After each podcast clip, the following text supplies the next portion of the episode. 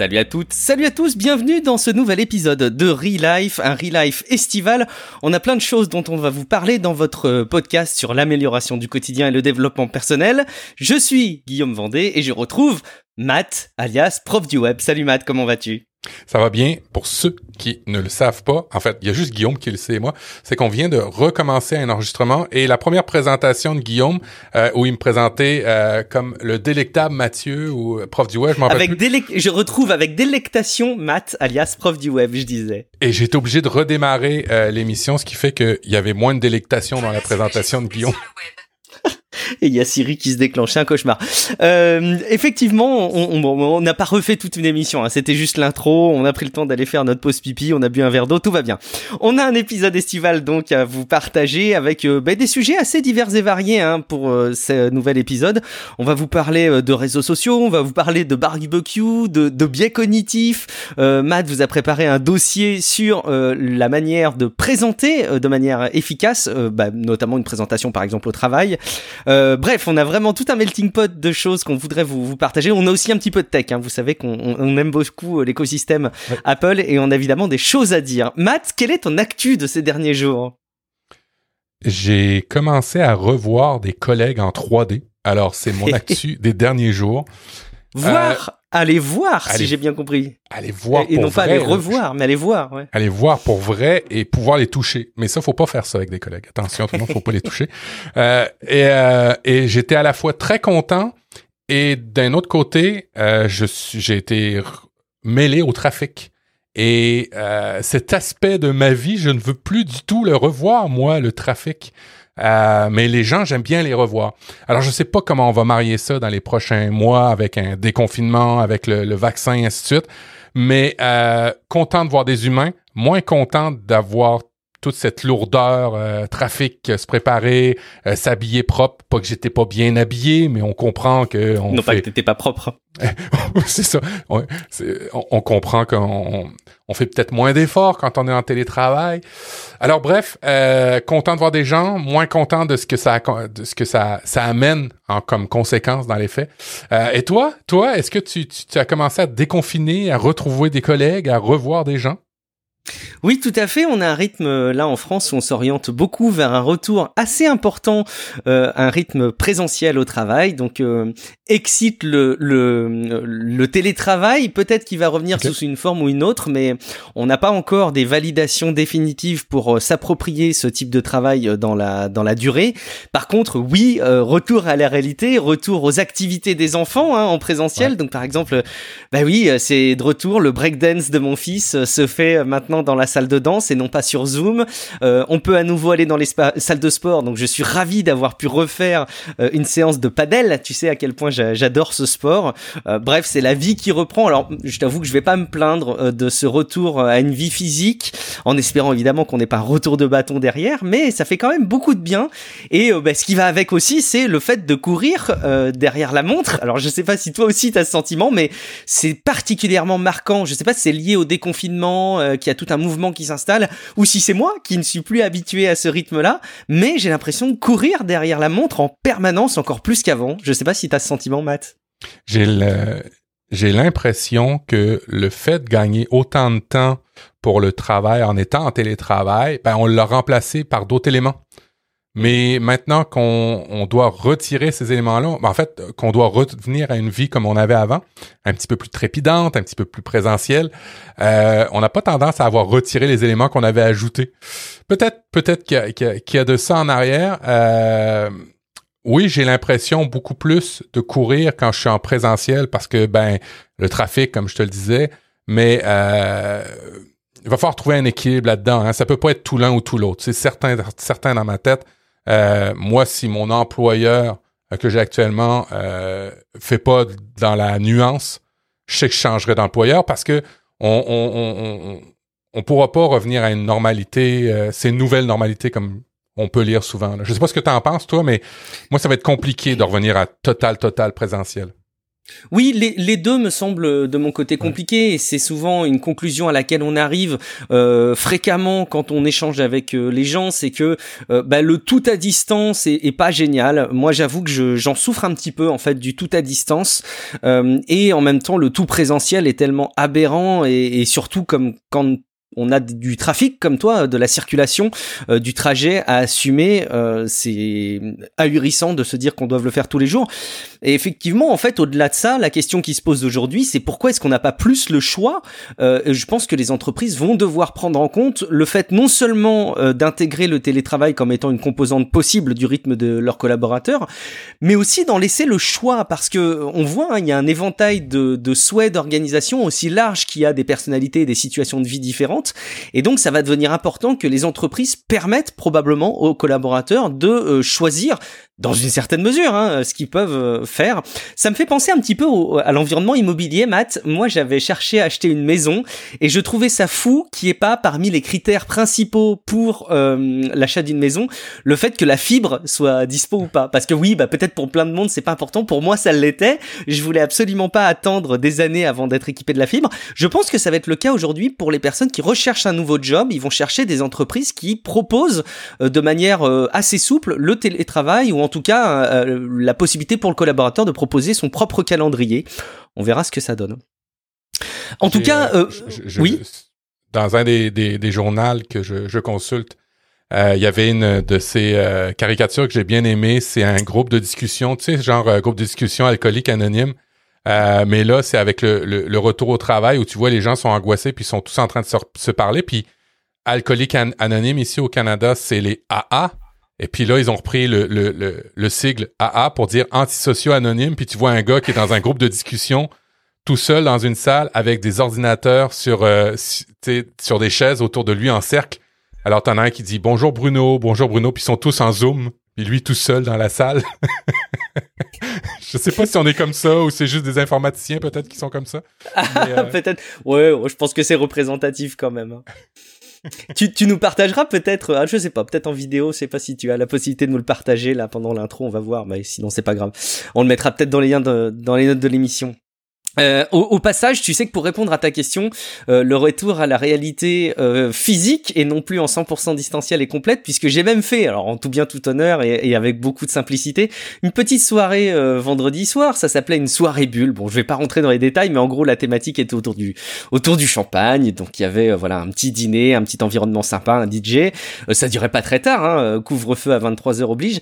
Mais à partir de ce moment, ce soir-là, j'ai eu et c'était donc ma première sortie depuis euh, euh, en bonne et due forme depuis euh, pas mal de temps, j'ai eu un mal de gorge qui est arrivé très très vite et qui me quitte un petit peu là dimanche soir, mais mais doucement. Et en fait, je me dis que le retour à la réalité, il va se faire aussi là-dessus, sur le fait qu'on va se retrouver à devoir peut-être encore plus parler la journée, parler plus fort, moduler sa voix, et puis ben, se rattraper toutes les petites cochonneries de rhume desquelles on était protégé en restant chez nous. Alors je vous prédis hein, pour cet hiver, oui, vous allez être rhumé, préparez-vous au nez bouché, à la gorge qui gratte. je pense que ça va faire partie du package. Il y a rien de médical et scientifique dans ce que je vous dis, mais euh, je suis sûr d'avoir raison, Matt. oh oui, c'est sûr qu'on va ressortir. Euh, euh, par contre, je pense qu'on a développé une espèce d'hygiène respiratoire. Tu, sais, on voyait souvent dans les films asiatiques, je sais pas quel pays, mais je pense que c'est le Japon ou, en Corée, où on voyait beaucoup de gens qui mettaient des masques. Alors, tu sais, je pense que ça, c'est ça devrait être gagné. Euh, surtout ici en Amérique du Nord, en tout cas au Québec, où tu sais la période des grippes, euh, quand la neige arrive, parce qu'on en a beaucoup, puis le printemps est assez intense, peut-être. Je sais pas. J'espère qu'on va garder certains bons trucs. Puis comme je le disais tantôt, que ça va être plus nuancé, qu'on revienne pas totalement à une vie euh, peut-être trop bizarre. Maintenant que je la vois avec du recul. Ouais, va savoir, on verra de quelle manière est-ce que ça se manifeste, mais oui, t'as raison, il y a aussi cette composante hygiène, même le, gel hydroalcoolique, j'ai l'impression que le lavage de main peut être intégré. Bon, je connais les Français, hein, c'est des gros dégueulasses et des réfractaires à tout, euh, à tout dispositif de ce type, donc euh, ça va être vite oublié, mais bon, on verra, on verra ce que ça donne. Matt, euh, sans autre forme de procès, on va attaquer un petit peu le, déroulé de toutes les choses qu'on voulait partager euh, à nos auditeurs. Et tu as bien fait euh, ta préparation, Matt, de cet épisode et tu as travaillé pour nous, pour nous améliorer nos présentations et faire en sorte qu'on puisse avoir une présentation efficace. Alors, j'ai préparé un, un petit guide ou des éléments de présentation pour vous. Euh, et j'ai pas fait ce qu'on devrait faire dans une présentation, c'est-à-dire, et puis ça va être dans les premiers points que je vais traiter avec vous, c'est-à-dire de la préparer énormément. je l'ai pas préparé ah! énormément et je l'ai pas pratiqué énormément parce que j'ai fait ça vite. Alors, ce que je vais faire là, c'est je vais vous réciter un petit peu les notes de, que j'ai préparées par rapport à, une présentation réussite. Mais euh, le messager est mauvais. On se comprend. Oh, tu te vends pas bien, t'aurais pas dû dire ça. Je suis sûr que ça va être euh, très intéressant. En tout cas, tu vas nous faire part de ce que tu as relevé et de ce qui a attiré ton attention. Je vais commencer par le fait qu'on a tous quelque chose à vendre. C'est pas à vendre monétairement, mais on a tous des, des, des, éléments à transmettre pour lesquels euh, on cherche une décision en bout de ligne. Alors, ça peut être un produit, hein, pour les vendeurs, c'est assez simple à comprendre ça, mais ça peut être une promotion, ça peut être un projet, ça peut être un voyage, ça peut être plein, plein, plein d'éléments. On passe nos journées à vendre des idées, à vendre des produits, à vendre des concepts. Euh, et euh, je pense que il y a certains euh, fondamentaux qu'il faut toujours garder en arrière de soi et bien comprendre pour, pour pouvoir réussir à, à, faire une présentation, pour pouvoir vendre vos idées. Le premier, c'est assez simple, ça va être ben de se préparer. Hein, on le dit tout le temps dans tout, tout, toutes les émissions, toutes les verticales qu'on aborde dans le développement personnel, bien souvent, ben c'est, de se préparer. Et euh, Nancy Duarte, euh, j'ai pris ça dans les, euh, dans les choses qui m'ont inspiré. Nancy Duarte, c'est une personne qui s'occupait des présentations d'Al Gore, qui a été le vice-président sous Clinton, qui disait que pour une présentation d'une heure, il fallait avoir à peu près 90 heures de préparation c'est assez, c'est assez incroyable. Euh, fait que c'est sûr que euh, y en a qui sont qui ont, plus de talent pour pour vendre des éléments, il y en a qui sont qui ont plus l'âme d'un vendeur, euh, qui ont plus le couteau entre les dents dans, certains aspects. Et pour eux autres, ça peut être plus facile. On n'a pas nécessairement besoin de 80 d'un ratio 90-1 pour faire euh, pour pour faire une bonne présentation, pour faire un bon pitch. Mais ça donne quand même une bonne idée que ça prend énormément de préparation. Alors, une bonne présentation, ben c'est deux tiers l'histoire et puis un tiers un support visuel quelconque. Ça peut être euh, un PowerPoint, on en a vu beaucoup dans les derniers mois. Ça peut être euh, des sketchs, ça peut être des dessins, mais ça prend un support visuel. Ça va prendre quelque chose pour toutes les personnes qui sont qui ont une facilité ou qui ont une différence par rapport à vous. Il y en a qui sont plus auditifs, il y en a qui sont plus visuels, il y en a qui sont euh, tactiles, kinestésistes, je pense que c'est ça le, terme. Euh, euh, alors, faut, je sais pas si c'est le bon terme, bref. En tout cas, vous comprenez, il y en a qui c'est le toucher. Basé sur le toucher, oui. Il y en a qu'il faut qu'ils écoutent, qu'ils voient. Est-ce que j'ai dit le bon terme, Guillaume? Il me semble, mais. Ouais. On va vérifier, mais oui. Alors, euh, c'est ça que ça va. C'est là où il faut se préparer et préparer un support. Alors, vous comprenez qu'il faut bâtir l'histoire, euh, par rapport à ça. Faut pas hésiter d'utiliser des, analogies. Évidemment, je vais reprendre beaucoup d'analogies de Steve Jobs puis d'Apple. OK? en passant, j'ai un podcast sur le sujet et j'aime beaucoup la marque. Alors, je suis désolé, c'est beaucoup de mes référents. Euh, je, vais le faire souvent. Steve Jobs a percé dans, le monde numérique avec euh, beaucoup d'histoires, avec beaucoup de bonnes présentations. et puis, il a utilisé des outils aussi élémentaires que du papier et du crayon. Alors, vous voyez que vous n'avez pas nécessairement besoin d'un studio MGM euh, qui mm. va vous préparer une présentation 3D avec des drones et tout ça. Non. Des fois, un simple papier crayon, ça peut très bien aider à transmettre une idée, transmettre une vente. Mais cette idée d'illustrer l'information, euh, je trouve que c'est important, comme tu le dis, euh, de, de, prendre en compte le fait qu'il y a des personnes qui sont sensibles à ça, à la mémoire visuelle, à l'image. Euh, mais au-delà de ça, c'est aussi quelque chose qui est communément répandu dans les méthodes de mémorisation. Euh, très souvent, quand une personne euh, nous explique comment mémoriser des choses complexes, euh, il va nous aborder la méthode des lieux ou en tout cas des choses très très visuelles. Moi, je sais que le mot de passe principal de mon One Password, donc le, mon gestionnaire de mot de passe, c'est trois images que j'ai dessinées sur un post-it qui sont toutes séparées par un point et, et ça donne quand même cette force de la mémorisation. Donc oui, enfin, je pense qu'on peut que abonder cet aspect visuel visuel de la présentation. Euh, malgré tout, il y a quand même l'importance de l'histoire de fond, ça c'est indéniable. Euh, alors tu fais bien de parler d'images puis d'éléments pour pour s'en rappeler Parce que euh, quand vous faites une présentation, le piège dans lequel faut pas tomber et dans lequel on tombe tellement souvent des Oh fois dans le milieu de travail et, et- et certains collègues aussi, mais on va pas se le cacher. Moi aussi, je fais des fois des présentations que c'est des grosses merdes parce que dans le fond, je mets beaucoup, beaucoup trop de texte. Faut pas mettre beaucoup, beaucoup trop de texte dans les bonnes présentations. Essayez d'éviter le plus possible. Il faut capter l'attention. Alors, des choses simples, là, on va y aller avec des, fondamentaux. Titre court, mémorable. OK? Rappelez-vous, en 2007, euh, quand Steve Jobs est arrivé sur le stage, sur le, dans la salle de présentation, et son titre, c'était Aujourd'hui, Apple réinvente le téléphone. Bim, boum, voilà. C'est simple, mais c'était ça. Euh, si vous n'êtes pas capable de décrire quelque chose en moins de 10 mots, tu sais, un titre, euh, c'est que vous n'avez pas assez investi de temps. Euh, les gens veulent, vont pas l'acheter nécessairement, les gens vont pas vous suivre. Essayez de faire preuve de synthèse. C'est très compliqué des fois, par moment. Des fois, on a des éléments très complexes à essayer de vendre, mais essayez de faire preuve de synthèse. Il y a des fois des façons de faire ou des tournures pour raccourcir le plus possible et capter l'attention dès le départ. J'ai tendance d'ailleurs à dire que si on n'y arrive vraiment pas, c'est peut-être qu'il y a un problème sur le truc qu'on a à mettre en avant Ouais. de fond. Ah ouais, c'est élémentaire. Euh, si ça vous et, et dans mes notes, j'ai même une citation d'Einstein un peu plus loin qui dit si vous ne pouvez pas l'expliquer simplement, vous ne le comprendrez pas assez bien. Vous ne le comprenez pas assez bien. C'est un peu ça. C'est un peu ça. Il a, il a aussi dit Einstein, je crois, si vous n'arrivez pas à en faire un tweet, euh, passez à côté. Mais je crois que c'est encore autre chose. hein. Ouais, je pense que euh, euh, je pense que tu te trompes. Il, il parlait peut-être plus d'un vidéo TikTok ou un truc comme ça. Ah oui, c'est possible, ouais, effectivement. Et si vous n'êtes pas capable d'en faire un TikTok de 20 secondes, c'est que c'est pas clair. Bon, passons. Évidemment, euh, il y a des il y a des principes de base. Steve Jobs, j'aime bien ça, mais il y a aussi des principes où euh, si vous pouvez résumer ça en trois, ou découper en trois, toujours des, des, chiffres impairs, euh, c'est quand même quelque chose qui va assez bien. Euh, des présentations pas trop longues, idéalement privilégier des, des, séquences de 10 minutes. Si votre présentation nécessite beaucoup plus de temps, va falloir découper vos 10 minutes par des moments vidéo, par des pauses, par des... Mais des présentations de 10 minutes, ce serait comme le maximum qu'il faudrait faire. Alors, euh, oubliez pas de euh, les métaphores et les analogies. C'est excessivement puissant pour comprendre, comprendre des trucs.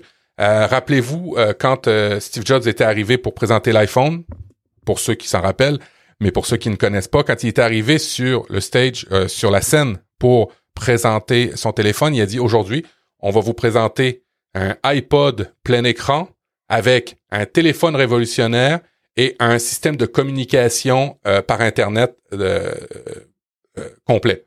Alors, c'était des images assez, euh, assez évidentes pour quand les gens ont vu l'iPhone pour arrimer euh, ce que ça pouvait faire. Ça pouvait faire de la musique, ça pouvait téléphoner, et puis ça pouvait aller aussi sur Internet. Alors, il avait pris ces trois éléments-là pour comme métaphore et, et analogie. Alors, je vous recommande aussi, si vous avez des éléments physiques, euh, une expérience ou un, un, un, produit, de faire une démo. Euh, si vous pouvez pas faire une démo de ce produit-là, alors évidemment, faites attention à une démo parce que des fois, ça peut euh, être un piège. Hein. Si le produit n'est pas encore assez mature, s'il n'est Oui. pas encore assez bien, euh, vous pouvez vous planter devant tout le monde et là, c'est la rigolade. Euh, Mm. Faites attention à ça aux démos. Si vous n'êtes pas capable de faire une démo, ben, un témoignage d'une personne qui l'a utilisé, ça peut aussi très, très bien faire le, le- le job.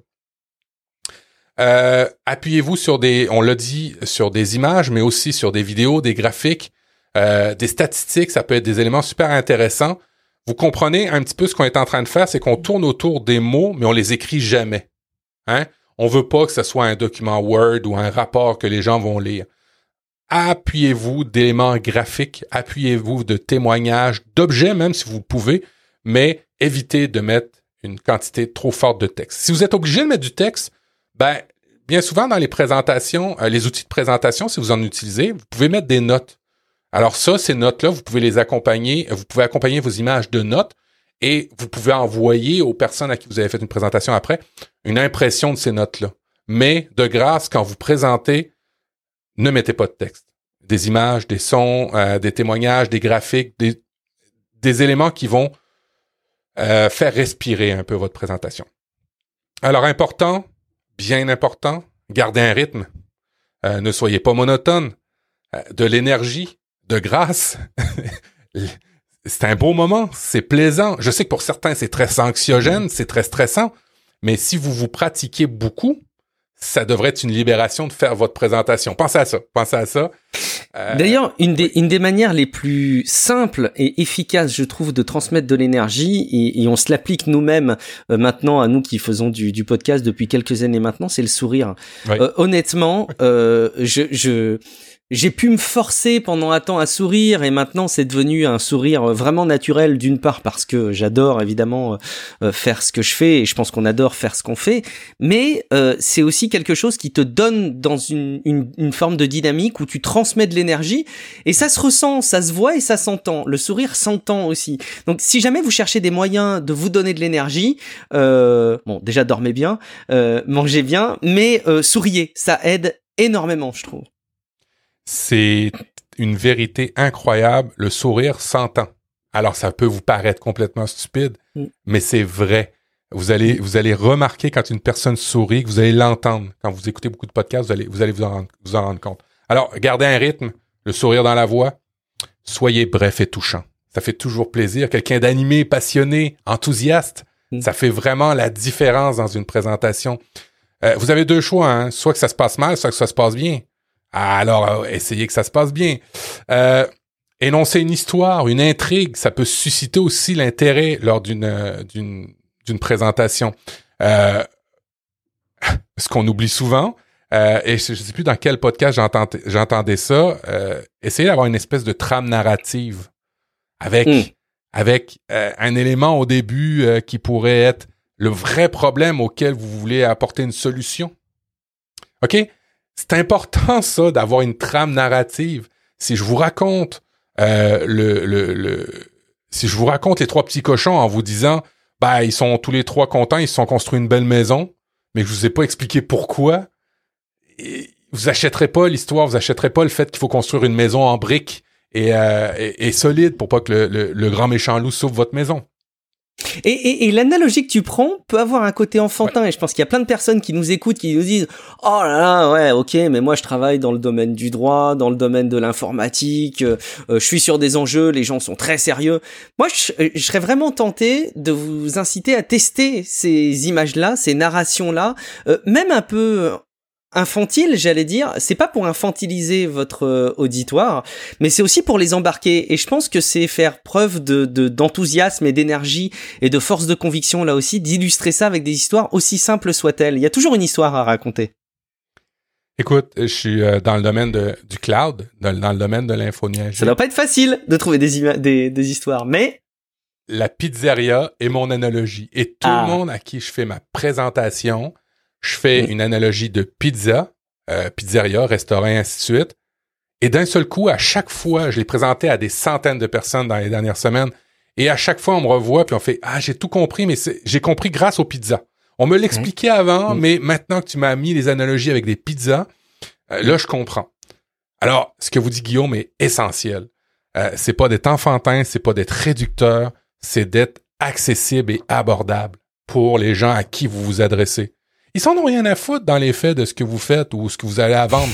Faut, faut absolument les attraper avec des éléments simples. Faut les amener, faut les embarquer. Faut comprendre ça. Ils, ils, en ont vraiment rien à foutre. Là. Faut, partir de cette idée-là.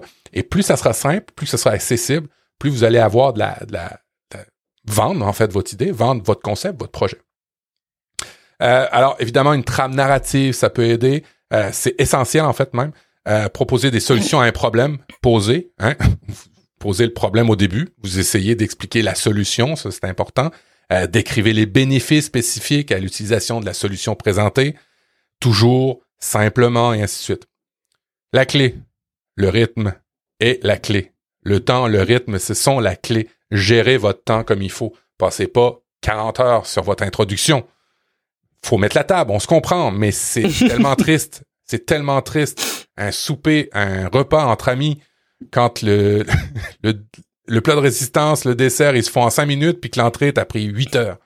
Euh... Alors justement, pour une présentation, c'est combien de temps en, combien de temps est-ce qu'il faut les accrocher? Et en combien de temps on risque de les perdre? L'attention, alors là, ça, il y a plein d'études qui sont là-dedans. L'attention euh, va en déclinant euh, dans nos sociétés au fil du temps. Ce que, ce que je vois, ce que je lis, soyez quand même rapide. Si dans les premières minutes, vous n'avez pas été capable d'accrocher avec votre titre ou d'accrocher avec vos, vos concepts, ça va être pénible. Ça, vous, allez, vous allez, vous allez vous en ressentir. différentes études ont démontré que grâce à la recherche et sur les sciences cognitives, que vous allez perdre l'attention de votre auditoire au bout de 10 minutes. Moi, je pense que c'est beaucoup moins que ça. Je pense aussi, notamment parce que les gens qu'on a en face de nous, en à peu près trois minutes, euh, s'ils se font chier, euh, ils ont un smartphone dans la poche et ils vont le sortir et ils vont euh, très rapidement aller trouver quelque chose de bien plus intéressant à faire.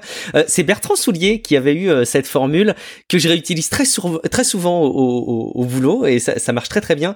il, il disait qu'on peut être très chiant en quelques minutes et captivant en plusieurs heures euh, et qu'en fait mm. ce ratio euh, de, de, temps euh, il, est important à avoir à l'esprit parce que on peut aussi jongler avec et, on peut effectivement perdre une audience en, en, quelques minutes si jamais on est trop pénible. Ah ouais, tout à fait, tout à fait. Alors j'ai des petites citations là par rapport à la simplicité. Ah. Je vous ai dit tantôt Albert Einstein, si vous ne pouvez pas l'expliquer simplement, vous ne le comprenez pas assez bien. Il y a Leonardo da Vinci euh, la simplicité est l'ultime sophistication. Bon, alors euh, c'est fort. inspirez-vous de ça. Un mot ou deux, des images, des phrases. Ça, c'est pour vos vos vos, euh, vos, diapositives que vous voulez présenter. vos il y en a qui disent encore des acétates. En fait, bref, vos éléments visuels que vous avez à présenter. quelques mots. retirez tout ce que vous pouvez pas, tout ce que vous pouvez de votre présentation. Retirez, retirez, retirez ce qui n'est pas essentiel, faut retirer. Éviter les listes à. C'est intéressant une liste à dans un document écrit, mais dans un, une présentation, si vous faites plus que trois éléments dans votre liste à ça va commencer à être compliqué, ça va commencer à être du texte. Alors faites attention aux listes à et trois, trois, trois éléments d'une liste à puces dans une présentation, mais à condition qu'elle ne fasse qu'une ligne chacune. Euh, faites pas une, une puce un paragraphe, une autre puce un autre paragraphe. C'est une ligne. Visuellement, euh, essayez de, de, de, faire en sorte que ce soit évidemment gros et lisible, euh, mais une ligne, je pense, par élément à puce, c'est largement suffisant. Alors, euh, utilisez euh, des nombres pour appuyer les principaux, euh, pour, pour, pour appuyer les principes de votre présentation, ça peut être une bonne idée ça peut même être très puissant, mais faites attention de ne pas noyer l'audience sous des chiffres, parce que ça peut être aussi euh, une catastrophe. Moi, je vois des présentations où on se fait pitcher des pourcentages d'amélioration partout, et à la fin, tu retiens pas un élément précis. Mm. Tu sais, tu dis, euh, OK, ouais, il, a l'air d'être bon, mais à quel point il est bon dans ce que je veux, je sais pas, je sais plus. Et d'ailleurs, ce serait une critique que je vois dans les présentations, autant Apple que les autres d'ailleurs en technologie c'est qu'on se fait bourrer, bourrer, bourrer de, de, de, chiffres. Euh, de chiffres, oui, c'est Et c'est hallucinant. On les retient plus tellement. On sait que de toute façon, ils sont N% mieux toujours que les autres ou que la version d'avant. Alors, évitez les chiffres si, euh, euh, si c'est vraiment pas ultra puissant pour votre présentation. Des mots simples, je l'ai dit, clair, soyez direct. Euh, nous avons coup J'ai repris une des phrases de Steve Jobs lorsqu'il avait fait la présentation euh, de Mac OS X. Euh, Mac OS X, OS X c'est euh, le système d'exploitation d'un Mac et comme un Windows, c'est comparable à un Windows si vous voulez. Et lorsqu'il l'avait présenté pour la première fois, il a dit nous avons conçu lorsqu'il avait présenté la première fois l'interface graphique. Regardez à quel point c'est puissant parce que ça je m'en rappelle. Nous avons conçu les boutons à l'écran pour qu'ils soient si beaux que vous aurez envie de les lécher. Alors, ça peut paraître complètement stupide pour un gars qui dit, ouais, mais combien de threads je vais pouvoir faire en même temps mm. avec quel objet de programmation? Non. Ce qu'il a dit, mm. c'est que c'est beau. C'est tellement beau qu'on a envie de le lécher. Ça, ça punch. C'est incroyable. Ça parle à beaucoup. D'autant plus qu'il y a il y a quelque chose de la connotation presque sexuelle là-dedans ou de l'univers de la gastronomie du bonbon et c'est des analogies qui sont très intéressantes parce que finalement assez éloigné de l'informatique là aussi quand on vous incite à raconter des histoires euh, je pense qu'un des éléments d'inspiration les plus puissants que vous pouvez avoir pour parler d'un sujet c'est un sujet qui a rien à voir euh, l'expérience montre qu'un sujet qui n'a rien à voir avec le sujet que vous abordez, qui évidemment est partagé par tout le monde, euh, est évidemment très intéressant. Alors, le, la bouffe et le sexe, je pense que c'est des bonnes ressources à exploiter, à mon avis, pour euh, illustrer vos sujets. avec, avec, avec respect de l'auditoire, bien sûr. Oui, oui, oui, ça pourrait être déplacé sinon. Alors faites attention, faites attention. Euh, vous êtes spécialiste dans le domaine dans lequel vous faites votre présentation ou dans lequel vous, pour l'objet que vous avez à vendre, pour l'idée que vous avez à vendre. Vous êtes le spécialiste, c'est beau, vous le savez. Ben alors, de grâce, évitez le jargon puis le buzzword que vous seul êtes capable de connaître. Mm. OK? Euh, qu'est-ce que ça veut dire d'utiliser des, des buzzwords, des, des mots compliqués à connotation bien, bien souvent anglaise? Et là, souvent, je vois des présentateurs de France qui me font chier littéralement avec des mots à l'anglais en anglais, à, l'anglaise mal prononcée, je suis désolé, vous prononcez bah mal. Et en bah plus, vous avez l'air con parce que vous perdez l'auditoire lorsque vous les utilisez. Euh, mm. Alors faites, faites vraiment attention à votre jargon. Votre jargon, là, il vous appartient. C'est votre façon de parler avec vos collègues sur un projet lorsque vous travaillez. C'est pas pour les gens à qui vous le présentez, ok? Euh, les buzzwords, ça impressionnera rarement les bonnes personnes. Faut faire attention aussi à ça. Soyez toujours simple, gardez ça à l'esprit on est, on est dimanche soir, vous écoutez peut-être cet épisode un lundi matin, vous avez peut-être une présentation dans laquelle vous avez glissé Uberisation, IA ou des choses comme ça. Bon, vous pouvez peut-être essayer d'envisager autre chose sur ces parties-là. Soyez disruptif. Oui, bien sûr, soyez disruptif, bien sûr, bien sûr. Oh là là là. Alors, préparez des moments, préparez un, moment remarquable. Euh, les gens oublieront ce que vous avez dit, euh, ils oublieront ce que vous avez fait, mais n'oublieront jamais le moment euh, où vous avez fait quelque chose qui où ça a créé une émotion, où ils ont ressenti quelque chose. Euh, on est, je, je, je, fais une petite parenthèse, je pense, Matt, ça me fait penser que probablement là, actuellement en 2021, dans une période post-Covid, Covid, post-Covid, confinement, etc., avec ce qu'on a vécu, j'ai l'impression que plus que jamais, les gens sont sensibles à l'expérience.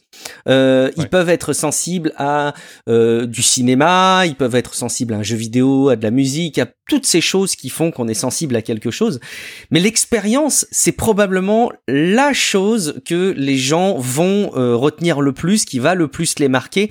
D'autant plus maintenant qu'on est dans une période où on, a appris à, on apprend petit à petit à revivre ensemble. Donc faites-leur des expériences, explorez effectivement des manières de faire vivre votre présentation autrement presque j'allais dire qu'avec simplement votre voix et le support que vous avez préparé soyez imaginatif je suis sûr que vous allez trouver et, créer des expériences remarquables c'est tellement vrai tu sais on visite beaucoup de musées euh, avec les enfants et je remarque un truc même moi-même hein, je, je, suis un peu niais je suis un, enfant assez grand euh, et euh, les présentations les musées qui pour lesquels il y a eu une expérience euh, pour lequel il y a eu quelque chose de particulier. C'est les seuls que je me souviens. Je me eh. Oui, mais je partage complètement ton avis. J'ai fait, j'ai fait une sortie scolaire avec mon fils, la première de l'année, et oh. bon, peut-être la dernière telle que c'est parti, probablement même.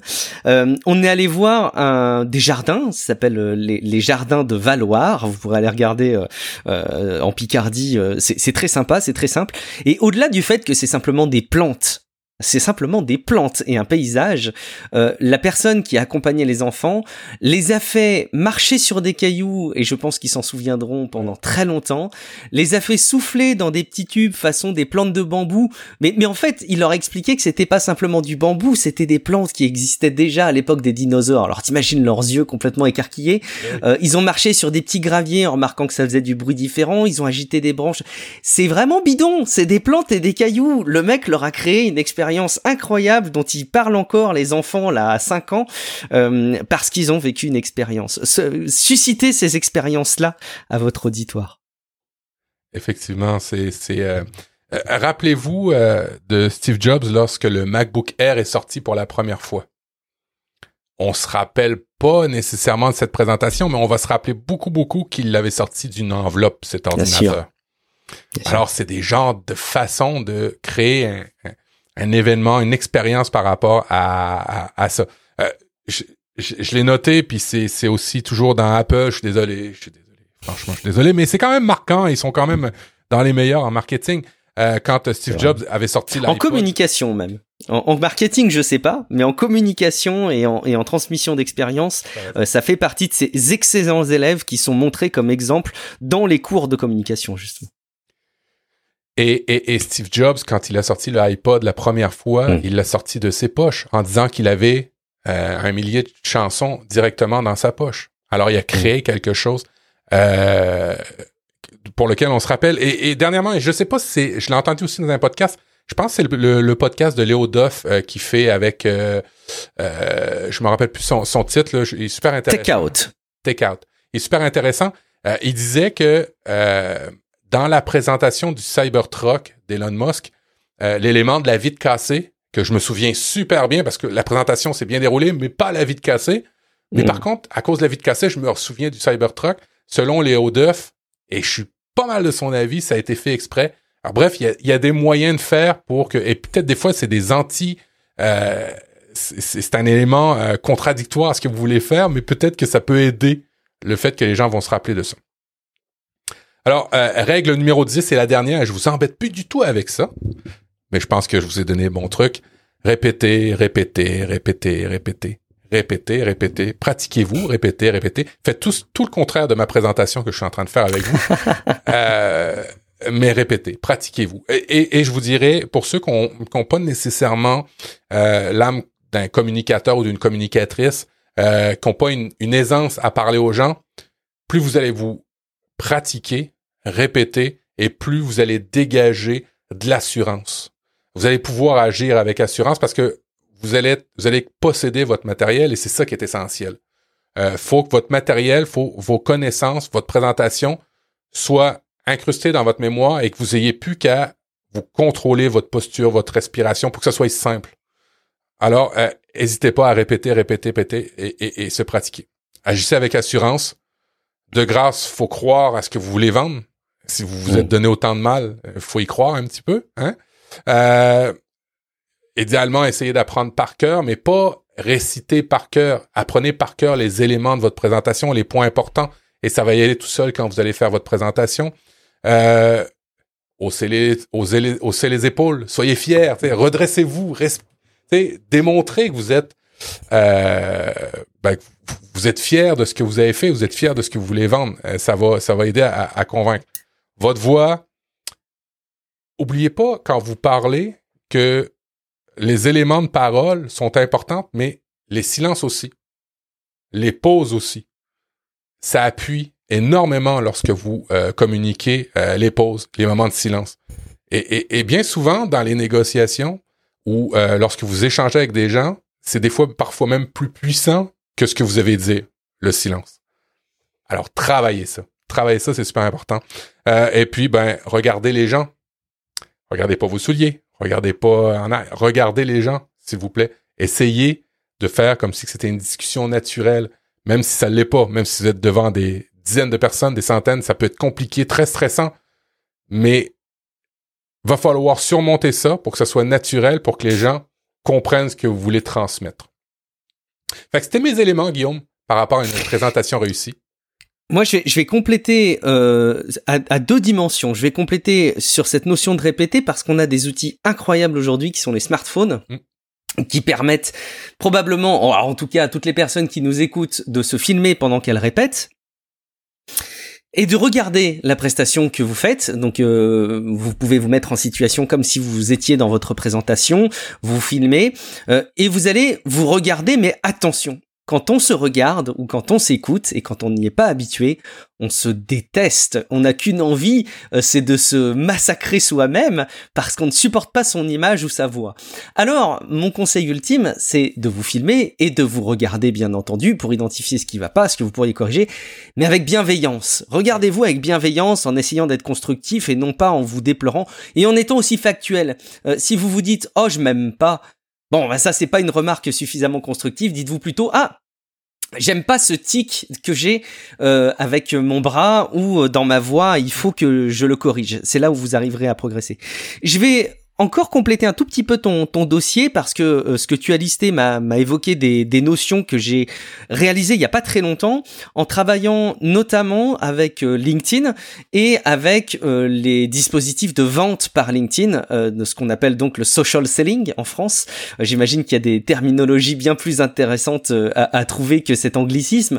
d'autres parlent de modern selling, mais en tout cas c'est le principe de vendre des choses en s'appuyant sur les réseaux sociaux et, en s'appuyant sur les relations euh, des réseaux sociaux. Et évidemment, LinkedIn est un, est un univers assez formidable pour ça. Et moi, j'ai deux conseils que je retiens, que j'aimerais aussi porter à la connaissance des gens qui suivent ton dossier maths par-dessus, c'est d'une part personnaliser votre discours. Si vous avez votre présentation et que c'est toujours le même fichier PowerPoint que vous diffusez, j'ose espérer que les personnes, ce sont plein de petits groupes de personnes qui sont très homogènes et qui ne changent pas dans le temps. Mais si vous faites plusieurs fois votre présentation, c'est peut-être aussi parce que vous vous adressez à plusieurs publics différents, et je ne peux que vous encourager alors à d'une part bien connaître en amont les personnes à qui vous vous adressez, à aller faire votre service d'espionnage euh, euh, préalable, euh, d'en tirer des conclusions et de personnaliser votre discours. Si jamais vous avez votre présentation qui est basée sur euh, la dernière série euh, qui touche les jeunes euh, sur Netflix dans les derniers mois et que vous adressez à un public de quinquagénaire par exemple, je suis pas sûr que ce soit la meilleure image qui soit. donc peut-être personnaliser les illustrations et la, et la, parole que vous que vous prenez. et puis c'est un piège dans lequel on tombe tellement facilement. On l'a même fait l'erreur, Matt, dans à peu près tous les épisodes de Real Life. Ne parlez pas que de vous. Alors oui, c'est vrai que c'est bien hein, de dire euh, euh, dimanche dernier, j'ai vécu ceci, rendez-vous compte, si j'avais découvert cela, eh ben, c'est ce dont je voudrais vous parler. C'est très bien. Ne parlez pas trop de vous et on a un piège terrible dans lequel on tombe tous très régulièrement quand on prépare un support de, de, présentation, ou même quand on envoie un mail à quelqu'un, le nombre de fois où on parle de nous, c'est tellement pas efficace. Euh, parlez plutôt de la personne à qui vous adressez ou du groupe de personnes auxquelles mm-hmm. vous vous adressez. Mm-hmm. Euh, Matt, j'espère que euh, ce dossier, cette euh, liste de conseils hyper concrets vont aider les gens qui nous écoutent à améliorer leur présentation parce que évidemment les présentations c'est devenu quelque chose de très courant dans une immense majorité de métiers et je pense même qu'il y a des enseignements à en trouver même si vous n'êtes pas habitué à faire des présentations, le simple fait que vous interagissez avec d'autres personnes, il y a peut-être des, des, des bonnes pratiques à retenir.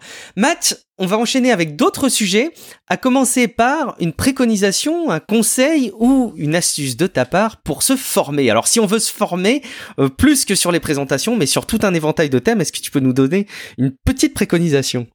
Alors, euh, je vais vous parler de Cooper. Cooper, K-O-O-B-E-R. Cooper, qu'est-ce que c'est? C'est euh, une application pour les gens qui n'ont pas nécessairement le temps de lire beaucoup de livres en fait, c'est des gens qui résument les livres, alors qu'ils les résument par écrit et qui les résument aussi à l'audio. Alors moi qui suis un fan euh, des éléments audio, j'ai vraiment tout de suite été attiré par Cooper. Mais euh, dernièrement, ils ont ajouté à leur offre euh, des formations. Alors comment ils ont fait? Je trouve ça juste fantastique. C'est que sur certaines thématiques de livres qu'ils ont développés, les raccourcis de livres qu'ils ont fait, ils appellent ça des cubes. Euh, ils les ont regroupés, ils ont fait des formations et à la fin de chaque livre, euh, ben, vous avez des questions pour voir si vous avez bien compris, bien assimilé le livre. Et euh, après ça, vous avez une espèce de petit diplôme qui certifie que vous êtes bon en, productivité ou bon en toutes sortes de thématiques. Et pour vrai, c'est l'élément déclencheur qui fait que Cooper, je vais l'utiliser à l'année maintenant. Il va faire partie de mon de mon quotidien. Euh, de même que les applications euh, de, de, d'apprentissage de langue que j'ai maintenant dans mon quotidien depuis plusieurs années. Maintenant, Cooper, je veux l'intégrer au moins dans une année. Je vais, je vais le tester une année, Guillaume, là, et, et euh, je vais et, je vais vous en faire un retour. Mais je vous conseille fortement d'aller faire un petit tour pour ceux qui n'ont pas le temps, pour ceux qui sont un petit peu blasés des podcasts. Ça se peut. Mm. Ça se peut qu'on soit blasé des podcasts euh, parce que peut-être qu'on suit pas les bons podcasts. Euh, parce que peut-être que les thèmes qu'on a sélectionnés dans nos lecteurs de podcasts ben, nous intéressent pas en ce moment. On change, hein, on mm. s'adapte. Euh, et Cooper, ben, ça peut être une super belle alternative pour découvrir des nouvelles affaires, pour découvrir des, des, complètement des nouvelles thématiques. parce que ben, dans l'information que vous allez suivre, peut-être qu'il y a un cube qui va, un, qui, un livre, un résumé de livre qui va apparaître dans votre fil de, de, lecture et pour lequel ben vous auriez pas été de facto là-dedans. Alors moi, Guillaume, je, je, je, te conseillerais d'aller refaire un petit tour sur Cooper. Je ne sais pas si tu avais un abonnement, mais pour vrai, ça s'est vraiment bien amélioré cette application-là et les éléments de formation, je trouve ça super intéressant. Je l'ai connu, Cooper, je l'ai testé. Euh, je l'ai pas testé longtemps euh, parce que dans mon panorama de consommation de l'époque, euh, ça n'avait pas trop de place. J'avais pas trop de place à lui consacrer, notamment parce que j'écoutais beaucoup de podcasts. Je dois reconnaître, je sais pas toi, mais c'est paradoxal pour nous qui aimons faire des podcasts et qui sommes peut-être partis pour en faire encore un paquet de temps j'ai du mal à écouter des podcasts. Alors il y a euh, les trajets, hein, ça c'est sûr que je fais plus de, de, de beaucoup de trajets. D'une part, je suis très proche de mon boulot et puis euh, euh j'y vais pas tous les jours mais j'ai plus forcément cette consommation de podcasts comme je pouvais l'avoir pendant un temps. Et d'ailleurs, euh, quand euh, je fais du sport maintenant tout seul, que je cours, euh, j'ai plus envie d'écouter des podcasts, j'écoute plutôt des, des divertissements, des livres audio ou, ou, des choses, des, des live plays de jeux de rôle. Je fais des petites parenthèses, mais je, je vous en reparlerai à d'autres occasions. Et, et c'est vrai que Cooper aurait bien sa place maintenant, je pense, dans mon, dans mon besoin au quotidien de, de consommer du contenu et d'apprendre des choses. Et je pense que ça pourrait aussi nous aider dans, dans Relife. Donc très belle recommandation euh, que, qui n'est pas donc une découverte, qui n'en sera peut-être pas une pour beaucoup de monde, mais qui sera, si ce n'est pas une découverte, en tout cas une opportunité d'aller y jeter un coup d'œil euh, euh, pour redécouvrir éventuellement. Alors, quelque chose qui est important là, à noter, je sais que je fais beaucoup des fois de, de références sur des choses en anglais. Là, c'est totalement en français au complet. Euh, c'est hmm. l'interface est excessivement bien faite.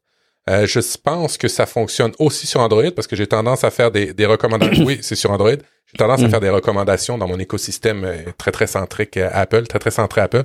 Là, ça marche sur Android, c'est en français. Vous avez un 15 jours d'essai gratuit. Allez utiliser ce, 15 jours-là et vous allez pouvoir peut-être apprendre des trucs. Et, ce qui est vraiment super chouette, c'est une fois que vous avez pris un résumé de livre, que vous l'avez passé, moi, généralement, les résumés, ils sont autour de 10, 15, maximum 20 minutes, ce que j'ai vu. Et ensuite, si vous voulez aller plus loin, ben, il y a un lien directement pour aller acheter le livre complet. Mm. Et il y a une section de commentaires. Et ça, c'est nouveau aussi. Je l'ai découvert dernièrement. Il y a une section de commentaires de gens qui, des fois, pour certains livres, en ajoutent, ajoutent d'autres éléments euh, très euh, euh, contextuels par rapport à ce livre-là et qui sont super intéressants. Alors, je trouve que la direction de Cooper, euh, en ce moment, en fait, avec cette itération, cette, nouvelle version d'application-là est super chouette. Euh, et puis, ben, profiter de l'abonnement gratuit euh, pendant 15 jours pour l'essayer. Et puis, peut-être nous faire un retour dans notre répondeur Relife. le petit lien, là, il va être dans les notes de l'émission. Vous cliquez sur le lien et vous pouvez nous faire un retour, voir si vous l'avez utilisé, si vous l'avez réutilisé ou si vous êtes d'accord par rapport à Kuba. Et puis j'ai écrit dernièrement aux, gens qui, fabriquent Kuba, qui sont en arrière de Kuba, pour euh, peut-être les avoir à l'émission. Alors suivez, ils vont peut-être nous répondre. Euh, très belle reco, Matt. Euh, je vais m'y plonger, ça c'est clair. on va clore ton chapitre dédié à la présentation, mais sous un volet un petit peu différent et peut-être un petit peu plus spécifique, mais qui va en intéresser beaucoup, je pense. Tu voudrais nous relayer euh, euh, comment avoir une lumière professionnelle quand on se filme? Euh, peut-être que ça va créer des vocations de youtubeurs, mais de toute façon, compte tenu des, des contraintes sanitaires, il y a fort à parier que beaucoup de nos auditeurs vont avoir besoin de quelques peut-être conseils pour améliorer l'éclairage pour leur présentation numérique. J'ai, j'écoute beaucoup de youtubeurs et, et, et à chaque fois, je fais merde, ils ont une lumière incroyable. Ils doivent être dans des studios euh, mm. aux États-Unis pour avoir une. Ils ont un budget incroyable. Waouh, ils sont fous. Et ben, pas forcément. C'est souvent de la disposition de lumière et comment vous allez le faire. Alors, il y a, un, dans les notes de l'émission, vous allez voir, il y a un lien vers un YouTube euh, qui est intéressant parce que Bon, il vous parle euh, de, de, de, produits qu'il a utilisés pour la lumière, mais qui sont super intéressants sur la disposition des lumières. Et, et, ça, j'en ai vu plusieurs vidéos et lui, il l'explique super bien avec un exemple. On voit étape par étape lorsqu'il dispose ses lumières, euh, où est-ce qu'il faut les disposer pour euh, créer un effet, euh, l'effet que vous désirez avoir. Alors, je, vous relais ça, c'est en anglais, mais je vais vous relier aussi une chaîne YouTube. Ça fait partie des trois chaînes YouTube que je vais vous, vous, vous parler tantôt, mais Syllabus. Syllabus, c'est une chaîne YouTube qui est super intéressante. Syllabus normal et syllabus plus. Euh, je sais pas le nom de la personne qui fait ces, ces, ces, vidéos-là, mais dans, euh, dans syllabus, il y a aussi des présentations pour ceux qui ont des éléments de base euh, pour faire euh, des, des, présentations en ligne, en fait, pour faire de la, de la visioconférence avec une webcam qui vous explique des affaires très de base, mais ô combien élémentaires. Le son, l'emplacement de la caméra, ne pas être à contre-jour. Alors, c'est des éléments. Le premier est peut-être très, très professionnel. Le deuxième est, très de base, mais les deux, je trouve qu'ils se complètent bien. Vous allez commencer par le de base, syllabus, puis après ça, vous allez peut-être euh, euh, peut-être monter en, en gamme avec le deuxième, qui est vraiment très, très qualitatif. C'est Viviane Lalande qui, euh, sauf erreur, est, française, expatriée euh, chez toi, euh, Matt. C'est d'ailleurs rigolo. Elle a, encore un, je dirais, un, accent du sud de la France. je l'identifie comme ça en tout cas. effectivement, sa chaîne YouTube est hyper intéressante et, très bien travaillée sur l'angle de la vulgarisation. Moi, j'ai découvert le format Robertson que tu dois bien connaître pour les vis chez toi, qui remplace quelque part le, le cruciforme, voire le Thor qu'on a chez nous en France. Euh, et elle explique pourquoi est-ce que le format que vous avez est le meilleur au monde, tout simplement. Euh, et il y a une autre vidéo aussi. Alors j'ai été un peu déçu sur la réponse euh, parce que le titre, en gros, c'est Demain j'arrête, pourquoi ça marche pas? Et euh, au lieu de parler des mauvaises habitudes, ça parle vraiment en profondeur des addictions, mais vraiment des addictions sur le plan pathologique. Donc j'ai pas eu forcément la réponse à la question que je souhaitais euh, aborder avec un côté real life, mais ça a été quand même captivant. De manière générale, il y a rien à acheter et allez voir la chaîne de, de, la chaîne Syllabus, vous aurez, à mon avis, matière à, à, à voir si vous connaissiez pas déjà. Changement de registre, Matt, euh, je voulais faire une petite parenthèse, comme c'est un épisode estival, euh, pour parler de barbecue, euh, parce que je me retrouve, Matt. Alors, on est vraiment dans un autre registre. On va parler un petit peu de tech après, mais juste pour parler une petite parenthèse autour du barbecue, pour deux raisons c'est que je me retrouve chez moi avec deux barbecues, Matt, euh, un barbecue à charbon et un barbecue à gaz. Euh, alors j'ai pas eu suffisamment le temps d'expérimenter les deux, mais je suis à peu près persuadé que les personnes qui nous écoutent auront plein de conseils, plein de trucs et astuces autour du barbecue. Et si on a la possibilité de diffuser un autre futur épisode là cet été avant la rentrée où on parlerait en profondeur du barbecue en utilisant tous vos conseils et astuces, euh, je pense que ce serait vraiment euh, génial. Enfin en tout cas moi j'adorerais avoir tous les retours de nos de nos auditeurs au sujet du barbecue parce que je pense que c'est vraiment après euh, la plage l'élément le plus représentatif de ce qu'est l'été. Alors, Juste pour dire que moi j'ai appris des choses parce que je suis vraiment un newbie du barbecue, hein. je suis vraiment un, niveau zéro, j'ai quelques points d'expérience, c'est tout. Euh, j'ai découvert que les barbecues à cloche, là, comme les, les, formats Weber, il fallait bien refermer le couvercle pour la cuisson. Alors j'ai vu plein de personnes qui ne savent pas qu'il faut refermer le couvercle, donc s'il vous plaît, refermez le couvercle de votre barbecue quand vous en avez un, et d'ouvrir les deux grilles qui ne servent pas, notamment celle du bas, à recueillir les cendres, mais à faire circuler l'air pour que justement la chaleur ne s'étouffe pas. Ça, c'est un premier élément que j'ai appris. Et puis, j'ai découvert aussi qu'il existait, euh, d'une part, bon, évidemment, le charbon euh, traditionnel pour les barbecues, mais aussi les briquettes euh, de chez Weber. Et je pensais là aussi que c'était un, en gros, un, un, terme commercial et un plan marketing de Weber pour nous faire acheter du charbon bien plus cher que le charbon traditionnel. En fait, c'est pas si simple. C'est de l'agglomérat de charbon, de poudre de charbon. Et le principe, c'est que les briquettes vont permettre de monter en, en température plus doucement et faire des cuissons plus longues. Donc, par exemple, pour faire cuire un poulet, pour faire cuire des choses qui nécessitent plus de cuisson. Euh, les briquettes seront plus adaptées que le charbon qui permet tout de suite d'apporter une flamme assez violente à votre à vos éléments de cuisson. Euh, et puis, je voulais juste te solliciter aussi, Matt, mais j'imagine que nos éditeurs auront plein de préconisations en ce sens, parce que je sais que tu es très orienté sur une consommation très raisonnée euh, de la viande et plutôt orienté autour des légumes. Alors comme ça, à chaud, est-ce que tu as de l'expérience et des trucs et astuces à nous partager autour du barbecue pour ceux qui veulent profiter du barbecue, mais en mangeant moins de viande? Comment ça se passe le barbecue quand on est végétarien, Matt? Alors, euh, beaucoup de cuisson indirecte euh, alors, euh, j'ai la chance d'avoir un barbecue avec trois euh, trois grilles de flammes. Je sais pas comment ça s'appelle. C'est ces ces éléments-là. C'est c'est des espèces de. Moi, il est au gaz. Ok, je suis mhm, pas un mhm. expert de barbecue, mais il est au gaz. Et les, les, éléments de, de cuisson que j'ai à faire cuire, évidemment, c'est des légumes, c'est du tofu, c'est du tempeh, c'est des choses comme ça. alors quand c'est pas euh, ma fausse viande, hein, pour ceux qui, qui, qui connaissent euh, des, des, boulettes Impossible, Beyond Meat, euh, ben c'est des légumes. Alors ça, bien souvent, euh, sur le barbecue, avec une cuisson indirecte, je le mets pas directement sur les flammes, j'utilise un peu de papier d'aluminium si je suis capable, ou, des produits comme ça pour pas avoir une cuisson directement, mettre le légume comme ça. Et, et, pour pouvoir faire des, des, des, repas sans qu'ils soient complètement carbonisés. Hein? OK? Bon.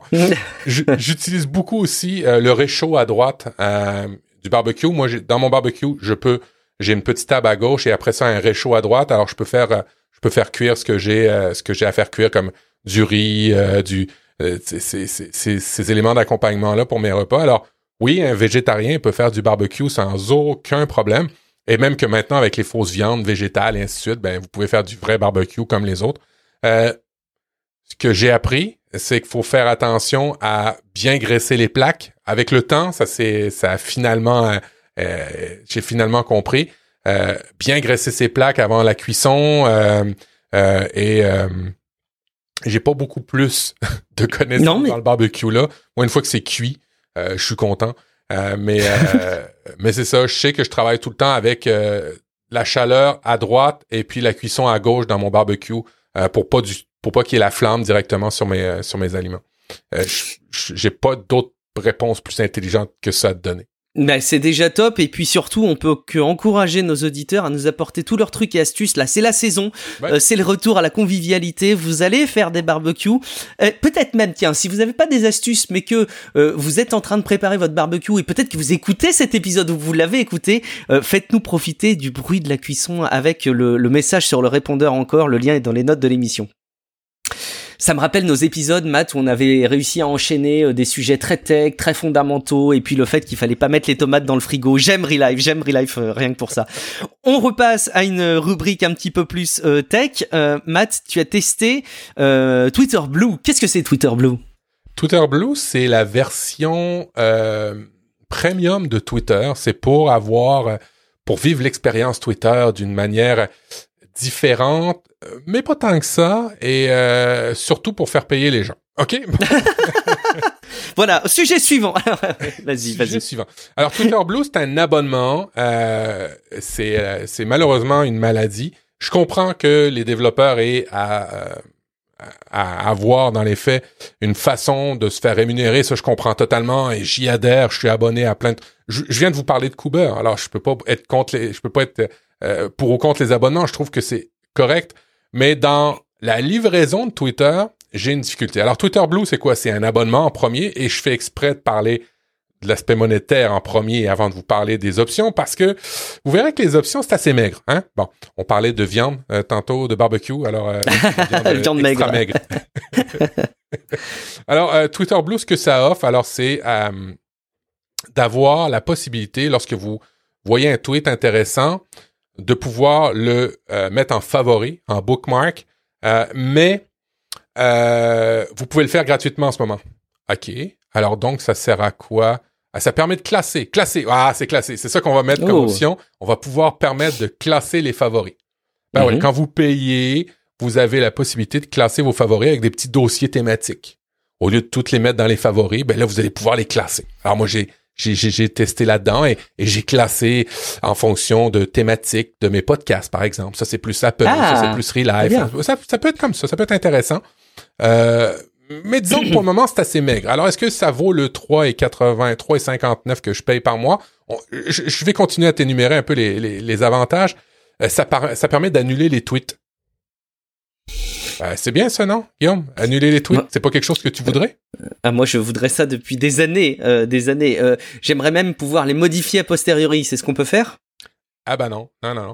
en fait, en fait, annuler les tweets, ça se résume dans Twitter Blue à pas poster ton tweet tout de suite et le poster dans le nombre de secondes que tu vas avoir désiré. Ouais, ok, fait que ça, je peux le faire moi-même, ça, dans le fond. Ben ouais, ben ouais, je peux le faire moi-même. C'est réfléchir à mon tweet un petit peu avant. Alors, euh, la, fonctionnalité, c'est pour les retweets, les tweets, euh, pour les likes et ainsi de suite. Vous pouvez faire dans Twitter. Vous pouvez définir un nombre de secondes avant que ça soit visible. Euh, je t'avoue que je l'ai même déconnecté dernièrement parce que je, trouve que ça retire l'essence même du tweet. c'est une, une, fonction qui objectivement est plutôt cool. Et dans Gmail, le fait que tu puisses annuler l'envoi de ton email, c'est cool. Mais le fait de ne pas le déployer à tout le monde et de le mettre à disposition dans un package commercial est pour le moins euh, déroutant et me fait penser un petit peu à certaines pratiques d'Evernote sur lesquelles on ne reviendra pas dans cette émission. Alors, euh, je vais aussi t'annoncer qu'il y a un bug parce que lorsque tu fais un tweet, tu sais, tu peux faire des, des, des threads, là, des, euh, envoyer plusieurs tweets les, les, les, les, uns à la suite des autres. Un enchaînement de tweets, ben, ouais. Ça plante cette fonctionnalité-là. Alors évidemment, ils, vont réparer, mais j'étais un petit peu déçu de payer 3 et 5 ans. Qu'est-ce que ça permet de faire par rapport au thread J'ai pas compris. C'est-à-dire, ça permet de de mettre le temps d'attente que, que, que, que, tu as configuré, mais par exemple, sur toute, sur toute cette suite de, de tweets-là que tu vas faire, mais présentement, il y a un bug et ça ne fonctionne pas. Bon, bon dommage.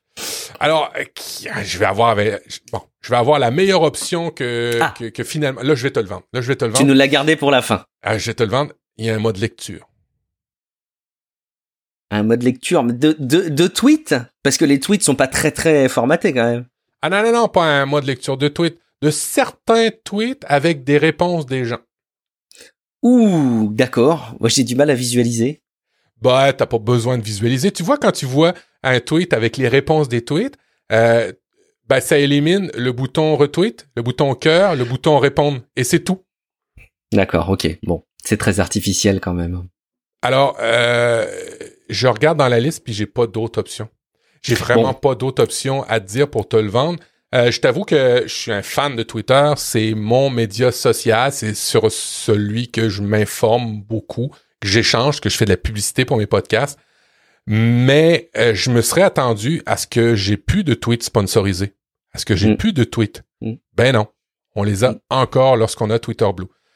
Mais il y a peut-être une petite option que j'ai oublié de te dire que tu vas pouvoir faire avec Twitter Blue. Alors, est-ce que tu es ah. prêt? Est-ce que tu es ah bah oui, je suis, ah mais je suis impatient, Matt. Vas-y, dis-moi tout. Convainc-moi quand même. Tu vas pouvoir changer la couleur de l'icône Twitter sur ton iPhone. J'y suis. Bah voilà. Bon, euh, ok, écoute, c'est c'est vrai que c'est assez déroutant de voir cet abonnement pour des fonctions euh, qui devraient être natives en fait. Et euh, c'est pas lié à des limitations d'un service qui sont installées elles-mêmes. C'est très déroutant.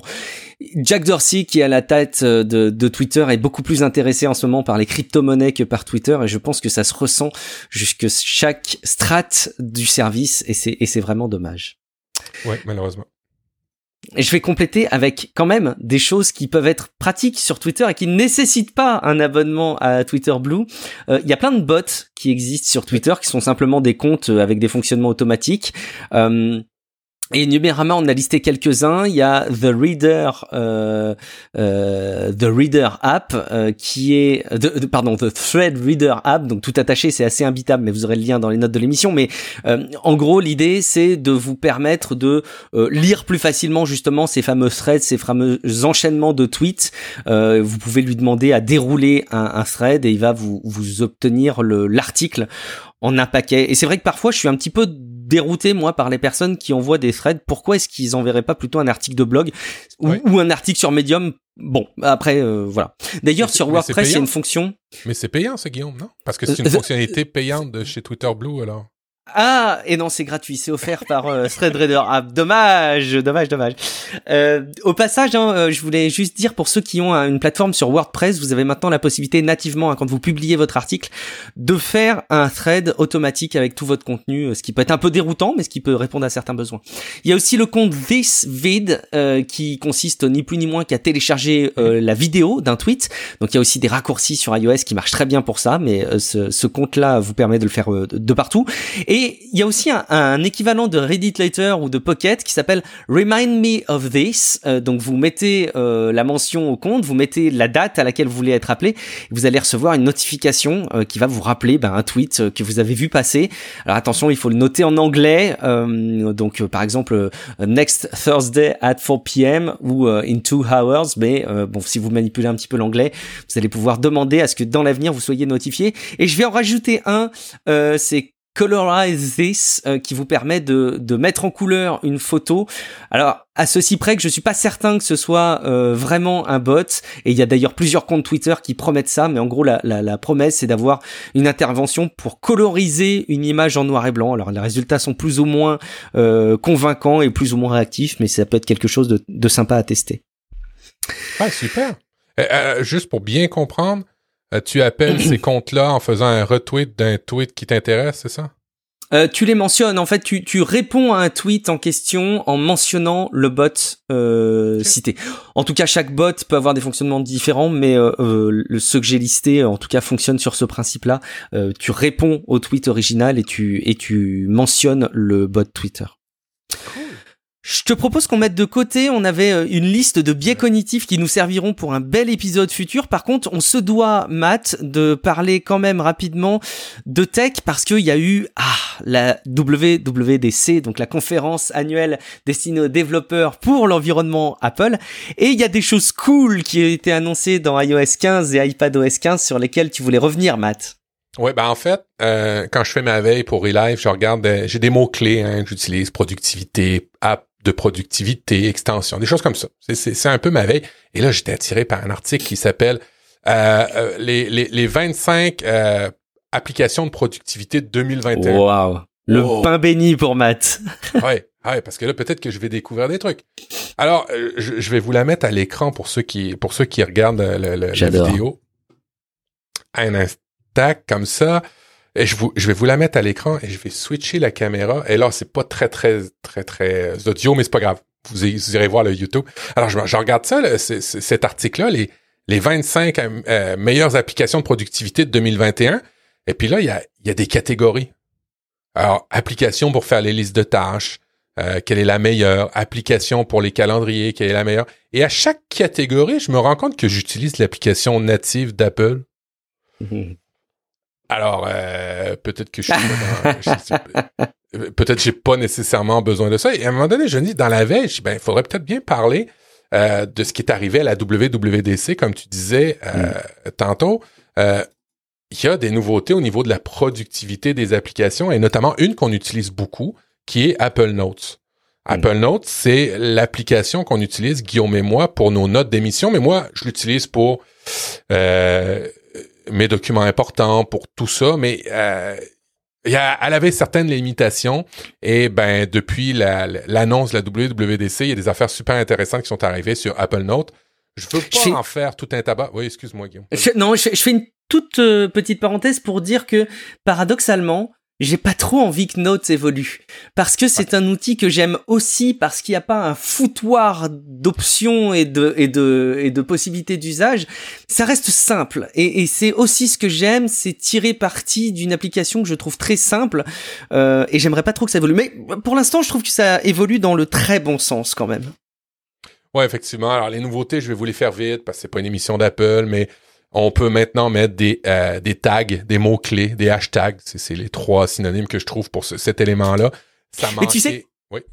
Tu, tu, tu, sais que dans Evernote, on était tous tombés sur ce piège-là de créer des carnets, alors qu'en fait, c'était bien plus pertinent et efficace de créer des tags et de pas classer dans des carnets. On va se retrouver dans la même situation avec Note, je vous le promets. Ouais, euh, ça, ça, se pourrait. Euh, moi, j'ai classé jusqu'à jusqu'à maintenant dans des dossier. Euh, j'en ai pas fait beaucoup. Je fais attention à ça. Et, on, et oui, ça, ça, devrait être plus pertinent, euh, les tags. Alors, bon, c'est un élément que tout le monde a depuis des années. Bon, on va l'avoir dans Apple Note. On est content. Youhou! Souvent, d'ailleurs, hein, dernière chose, excuse-moi, je, je, je, je, promis, je digresse plus après, mais la différence en, en, général entre un classement par carnet et un classement par tag, euh, c'est que d'une part, le carnet a plus une logique de à qui vous destinez l'information? Vous allez créer un carnet famille, un carnet boulot, un carnet podcast, et vous allez partager ce carnet avec les différentes parties prenantes qui vont être concernées. Et après, les tags vont vous permettre de plutôt classifier la nature des éléments que vous allez euh, mettre dedans. Donc, par exemple, vous pouvez avoir une recette de cuisine que vous partagez avec votre famille parce que c'est la recette de gâteau au chocolat que vous préférez, mais qui est peut-être aussi la recette de gâteau au chocolat dont vous voulez parler euh, dans Relive. Donc, ça va être aussi euh, euh dans le carnet. Vous voyez, les, les tags permettent d'avoir une classification qui va au-delà des voilà, excusez-moi, je, je, je digresse plus, promis. Euh, non, c'est important d'avoir plusieurs dimensions de classement ça. pour pouvoir se retrouver là-dedans. Euh, les tags, ça en fait partie essentiellement maintenant. Je vois plus beaucoup d'applications, à part euh, Notes qui ne l'avaient pas. Je vois pas beaucoup hmm. d'applications, même dans même dans et, et, je, regrette parce que dans Office 365 que j'utilise tous les jours au niveau professionnel, ils n'ont pas encore implémenté ça dans leur version pro et, et je regrette ça parce que moi, je l'utilise énormément depuis plus de dix ans dans tous les autres outils. Alors oui, hmm. c'est vraiment une dimension qui est importante de classement. On classe pas juste dans des dossiers. Il y a le moteur de recherche, je comprends, mais les tags aussi, ça fait très bien le travail. ça dépend. Faut, faut laisser en fait la l'attitude aux gens de, de, se repérer d'une manière ou d'une autre, je trouve. C'est la base, je trouve. Alors évidemment, euh, vous allez avoir les dossiers intelligents qui vont se créer à partir de ces, de ces tags-là. Un truc qui manquait cruellement euh, lorsqu'on est en mode euh, collaboratif dans une note, c'est de savoir qui a mis quoi dans la note et à quelle heure. Ça, là, c'est arrivé souvent dans les podcasts que je fais, soit avec Guillaume, soit avec Audrey Coulot, que je regarde une note puis je fais Ah, on va parler de ça, c'est toi qui l'as mis, Audrey. Euh, non, c'est toi qui l'as mis, Mathieu. Ah, bon, merde. OK, alors je vais en ah, parler. Ça m'est arrivé tellement de fois aussi. alors, au moins, vous allez avoir une, une, un élément. Un truc qui euh, m'interpelle, ça va être l'utilisation des quick notes euh, qu'ils ont euh, qu'ils ont présenté avec un iPad. J'ai hâte de voir ce que ça va donner, comment ça va s'implémenter dans Notes, parce que les quick notes vont pas être dans l'iPhone, mais vont être dans l'iPad puis dans le Mac. Alors, j'ai vraiment hâte de voir ce que c'est. Les quick notes, c'est un peu des post-it à la nuance près que vous allez pouvoir le contextuer de là où vous l'avez prise. Alors, typiquement, si vous l'avez pris dans une page web, ben, votre quick note va réapparaître dans votre page web. C'est ce que j'ai compris. Est-ce que c'est, est-ce que j'ai bien compris, tu penses, Guillaume? Alors en tout cas j'ai compris comme toi, je sais pas si t'as bien compris, mais soit on a compris euh, correctement tous les deux, soit on s'est tous les deux trompés, mais euh, effectivement je dirais même qu'à titre personnel, de mon côté, euh, c'est probablement la fonctionnalité que je trouve euh, la plus celle, celle qui a le plus de potentiel dans mes usages à moi. Euh, la veille que je fais aujourd'hui, euh, notamment pour Tech Café, mais pour les podcasts en général ou pour mon, mon travail, c'est beaucoup des articles sur des sites web et j'ai longtemps cherché des applications de surlignage qui soient pertinentes. J'étais arrivé sur Liner, qui est une application qui est plutôt cool, qui est disponible d'ailleurs sur tous les navigateurs, donc tu peux surligner à la fois sur Safari, sur Chrome, où tu veux et retrouver tes surlignages. Mais j'avoue que la mise en œuvre euh, technique, la restitution est pas toujours au top et selon les thèmes des sites, c'est pas toujours parfait. J'ai la naïveté de penser que QuickNote, avec cette référence à une partie d'un texte sur une page web, euh, va énormément m'aider moi dans ma veille. Mais on verra à l'avenir et on verra euh, sur place une fois que ce sera sorti. Bref, ce n'est pas une émission sur Apple, mais il y a quand même beaucoup de nouveautés qui sont au niveau de la productivité très intéressantes qui arrivent sur Apple Note. Alors si vous faites partie de ceux qui l'utilisent, ben attendez à l'automne. Normalement, du côté de septembre, on devrait avoir cette version-là qui va se déployer et vous allez pouvoir ben, en bénéficier gratuitement parce que vous avez un appareil Apple. Je, je, voudrais faire un dernier clin d'œil d'ailleurs sur l'écosystème euh, Apple euh, et notamment euh, le l'iPad avec Scribble. je sais pas s'il y a un équivalent français, mais ça c'est pas une fonctionnalité d'iPad OS 15, c'est une fonctionnalité qui est disponible depuis la version 14.6 donc pour tout le monde ou 14.5 si je dis pas de bêtises. Mais en tout cas, elle est disponible désormais en français, elle était disponible depuis pas mal de temps en anglais. L'intérêt que ça a, c'est que si vous avez un pencil, sur votre iPad, tout ce que vous allez saisir, euh, en fait tous les champs où vous êtes amené à saisir du texte avec votre clavier habituellement, clavier virtuel ou pas, vous allez pouvoir le saisir en écrivant de manière manuscrite euh, avec votre pencil le texte. Et il le reconnaît waouh, mais super bien. Les noms propres, euh, les, les, l'ensemble des, des usages linguistiques qu'on peut avoir sont très bien reconnus. Et en fait, c'est marrant parce que c'est une fonctionnalité qui existait sur les premières tablettes Windows bien avant l'arrivée de l'iPad, mais l'implémentation est juste dingue. On a l'impression d'avoir une souplesse de pouvoir écrire où on veut, on n'est pas contraint, il reconnaît super bien le texte. Les petits gestes pour séparer les mots, supprimer, sélectionner sont très très bien pensés. Franchement, si vous avez un iPad et un pencil, allez tester Scribble, c'est vraiment impressionnant. Ça, il y a, possibilité de redécouvrir l'interface d'iPadOS avec ça. Et, de redécouvrir le, le pencil parce que je t'avoue je l'ai acheté, je l'ai rarement utilisé. Eh ben, plonge-toi effectivement sur euh, sur euh, sur euh, l'usage de Scribble, c'est vraiment bluffant. Cool. Euh, alors pour terminer cette partie tech et, et, s'approcher de la fin de l'émission, un, petit clin d'œil moi pour une app que j'ai découvert il y a pas très longtemps parce que j'ai énormément commandé en ligne, Matt. J'ai presque à la fois honte et, je suis en même temps satisfait d'avoir aidé à la consommation, mais en, même temps, j'ai évidemment favorisé des, des, grands acteurs du commerce en ligne que j'aimerais pas forcément favoriser, bon pour des besoins bien précis. Hein. autant que faire se peut, je, je, je, commande, voilà, par exemple mes livres, je les achète chez libraire. J'essaie quand même de soutenir pas mal de commerces, mais force est de constater qu'il y a plein de magasins en ligne sur lesquels j'ai commandé et pour suivre les colis, ça a été hyper compliqué. Euh, enfin, c'était pas non plus l'enfer. Hein. Il y il y a des problèmes bien plus graves que ça, mais j'ai été largement aidé par l'application Parcel, P-A-R-C-E-L, que tu connais euh, peut-être euh, probablement Matt qui permet tout simplement euh, de suivre de manière très simple vos colis.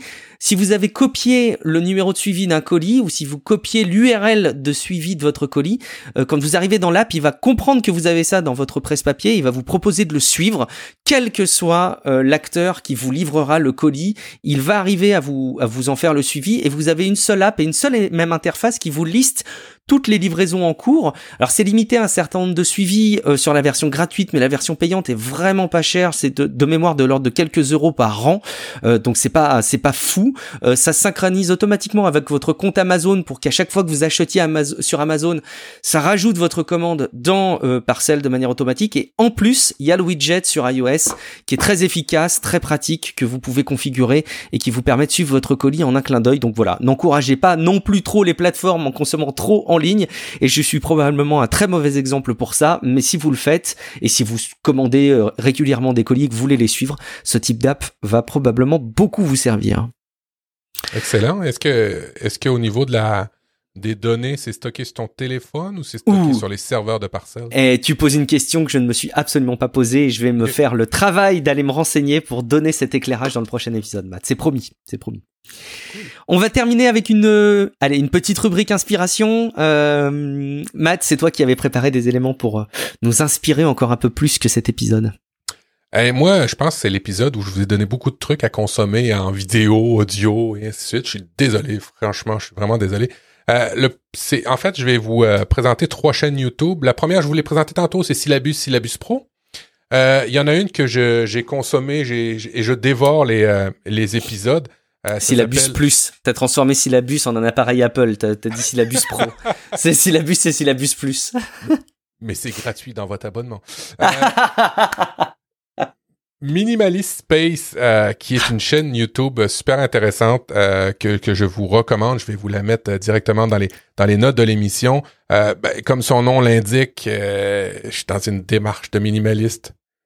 Je suis un, Canadien d'Amérique du Nord qui pollue énormément et qui consomme beaucoup, mais je suis quand même dans une démarche de minimalisme avec des, des vidéos super intéressantes. c'est très minimaliste ces vidéos, c'est c'est c'est loin de le dire. C'est loin de le dire. En fait, c'est c'est c'est peu de le dire. C'est que dans les faits, c'est du c'est de la voix, beaucoup de voix. Il y a quelques éléments de vidéo qui parlent, euh, qui, qui ajoutent un élément de contexte à ce qu'il dit, mais euh, c'est très très minimaliste. C'est vraiment super intéressant. Alors euh, être minimaliste euh, égale médiocrité, point d'interrogation. Le plus difficile dans le minimalisme, c'est vraiment quelqu'un qui a entrepris une démarche et qui est euh, qui est pas un, un ayatollah du minimalisme. Hein, il est pas euh, c'est pas un borné de ça. Euh, il, il, parle de ses difficultés, il parle de comment il essaie de les contourner. Et j'ai trouvé ça super intéressant cette chaîne-là. Alors minimaliste L M I mini et maliste M A L I S T espace space parce qu'il faut que ce soit en anglais vu que c'est une chaîne YouTube française. Vous m'expliquerez un jour vous les Français pourquoi euh, vous voulez toujours avoir des termes anglophones pour avoir l'air cool. Euh, surtout, surtout que ça marche pas. Et alors là, je fais une petite parenthèse de ce que m'a appris Pierre-Olivier Dibman il y a de ça des années. Il a dit souvent une bonne astuce pour donner des noms originaux euh, qui fassent moderne sans qu'ils fassent ridicule à l'international, c'est de trouver des mots latins. Et je trouve qu'effectivement, quand vous trouvez des mots en latin pour décrire votre service, votre communication ou votre dispositif quel qu'il soit en ligne, un mot en latin c'est top. Franchement, un, prochain nom de podcast que vous créez, euh, trouvez un nom en latin, s'il vous plaît. C'est c'est euh, une langue morte pour pour faire euh, du marketing, je sais pas, je sais pas. Mais si, croyez-en Pierre-Olivier Dibman. Moi je le crois, mais même si je suis pas d'accord avec lui, je lui fais confiance, donc c'est pour vous dire. Excellent. Alors minimaliste space, super intéressant. Et je voulais vous vous relayé aussi, toujours dans le domaine de l'inspiration. C'est un YouTuber. J'ai pas écouté toutes ces, ces, capsules, mais celle-ci a attiré mon attention. C'est je passe du smartphone au dumbphone.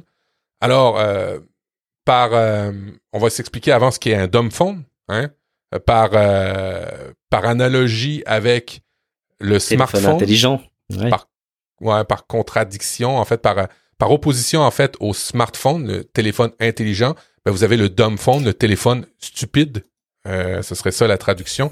Et euh, c'est la chaîne de, et là j'y arrive enfin, la chaîne de Cyrus North, euh, Cyrus S, euh, North N-O-R-T-H, qui, euh, ben, relaye son expérience d'avoir utilisé un téléphone stupide, un téléphone normal, les téléphones qu'on avait là 20 ans, je dirais. Euh, et puis il l'a fait pendant 30 jours, il l'a fait de manière sérieuse. Et euh, ben, en fait, euh, après ces 30 jours, il s'est rendu compte de quelques éléments du genre, il peut pas s'en passer, mais pas parce que il est accro ou addict, parce que les usages, Guillaume, sont rendus sur téléphone. typiquement, il parle à un moment donné dans sa présentation que pour la sécurité de ses applications ou de ses comptes bancaires, il y a un MFA, hein, un, multifacteur d'authentification, l'authentification forte.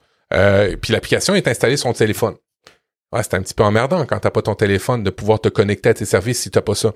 Euh, D'autres services aussi stupides que un Uber. Appeler un service euh, de voiturier, euh, si t'as pas ton téléphone, ben c'est compliqué. C'est compliqué. Euh, il y a beaucoup maintenant de services numériques, de services dans lesquels on vit tous les jours, ben, qui sont sur nos téléphones et qui ont un usage très bien adapté sur téléphone. Alors, pour d'aucuns, c'est euh, les médias sociaux, pour d'autres, ben, c'est des services d'achat, mais ils sont très, très bien adaptés pour faire des, des micro-tâches. Alors, c'est cette constatation-là dans la vidéo qui est super intéressante où, finalement, euh, d'être un, d'être borné à dire je, je prendrai pas mon téléphone et ainsi de suite, ben, c'est un petit peu de se borner à l'univers, à notre société de maintenant. Alors ça, c'est super intéressant, cette, cette, euh, prise de conscience-là. Et euh, ben, il en tire quand même des trucs par rapport à, à ça. Le, le, premier truc, c'est qu'il commence à s'interdire l'utilisation du téléphone dans certaines pièces. Et ça, j'ai trouvé ça juste super cool. Exemple Au WC. Et il a baissé euh, sa consommation euh, de 50% du smartphone en ne l'utilisant plus au WC. C'est fou. Non, non, je, dis des bêtises, hein, excusez-moi. C'est pas, j'ai pas vu la vidéo et donc je voulais faire une mauvaise blague, excusez-moi. Mais, mais, c'est fou, comme aux toilettes, on passe beaucoup de temps. Et pourtant, c'est pas bon pour votre santé. Faites attention de rester trop longtemps sur un banc de toilette que ce soit votre santé d'ailleurs. Bon, bref, excuse-moi. Oui.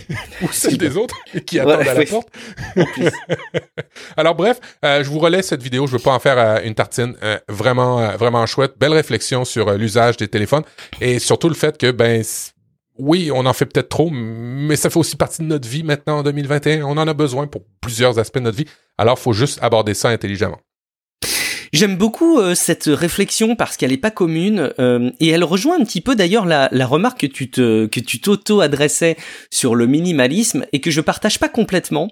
Je termine évidemment là-dessus un hein, Matt, mais je trouve que quand on donne une direction euh, dans notre société et on le voit dans beaucoup d'aspects qu'on décrit dans Real Life, on a cette version très manichéenne des choses qui dit désormais je dois faire comme ça.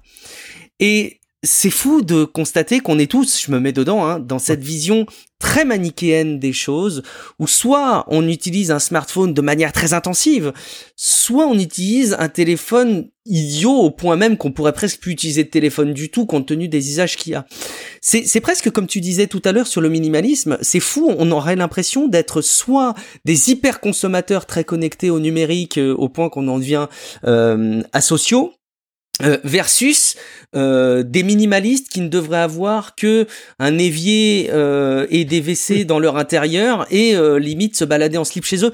Je, je trouve ça fou qu'on ait, mais vraiment je me mets dedans, hein, cette espèce de version très manichéenne des choses, alors que tout fonctionne tellement en nuances, que ce soit dans l'écologie, dans le minimalisme, dans les habitudes, dans la consommation numérique, dans la culture, dans le divertissement peut-être que ça peut être un élément d'inspiration qu'on peut se donner. Euh, je sais pas si tu avais prévu une, citation, Matt, parce que tu en as donné beaucoup beaucoup, qui valorise beaucoup la marque Apple d'ailleurs. Moi, je n'en avais pas prévu, mais je trouve que ça, ça peut clôturer notre réflexion commune dans cet épisode en tout cas. Je clôturerai sur ceci.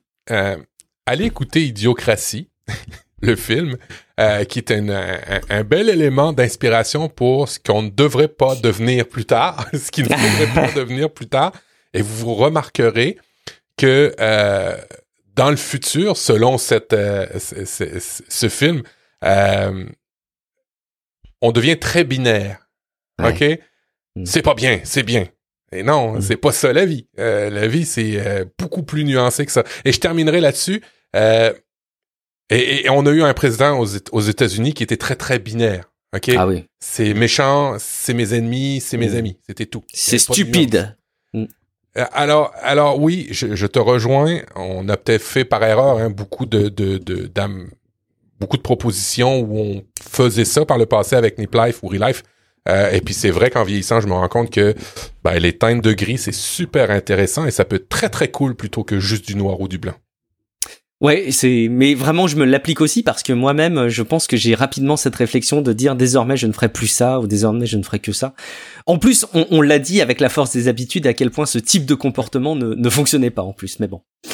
Merci beaucoup Matt pour cet instant partagé euh, ensemble. C'était vraiment un immense plaisir. Je disais que j'avais des petits moments un peu difficiles ces derniers temps, mais je sais que nos enregistrements sont des espaces de respiration qui me sont très très chers, donc je te remercie. Euh, je ne sais pas si on va avoir beaucoup l'occasion euh, de diffuser d'autres épisodes avant la fin de cette saison Matt. On s'en est pas parlé en toute transparence, donc on va voir. restez abonnés bien évidemment si vous voulez les nouveaux épisodes. Et puis bien entendu, on sera présent au pire à la rentrée, mais je suis sûr qu'on va pas se quitter comme ça, on va en parler ensemble avec Matt. Merci beaucoup de votre fidélité. On va rappeler à nos auditeurs où est-ce qu'on peut nous retrouver, à commencer par toi, Matt. Où est-ce qu'on peut te retrouver sur Internet? Ouais, profduweb.com et vous verrez que j'ai refait mon site et il est très très minimaliste. Alors profduweb.com avec tous les liens qui vont bien. Est-ce qu'il est plus minimaliste qu'un compte médium? Il est euh, plus minimaliste qu'un compte médium. Il est euh, il est ce que j'aimerais appeler euh, le plus léger des sites. Très bien. Ah oui, je vois. Eh ben, il y a un respect dans la connexion web des gens qui est exemplaire, Matt. Je pense qu'on peut se connecter à ton site en, en Edge au fin fond de la Pampa. Merci beaucoup Matt, je suis Guillaume Vendée, vous me retrouvez sur guillaumevendée.fr et bien entendu vous pouvez nous joindre collégialement euh, en suivant alors Relife un peu partout hein, sur les réseaux sociaux, sur les plateformes de podcast. Et euh, on vous rappelle à quel point on est attaché à d'une part vos avis sur Apple Podcast euh, ou sur les apps de podcast en général mais aussi à vos messages sur le répondeur.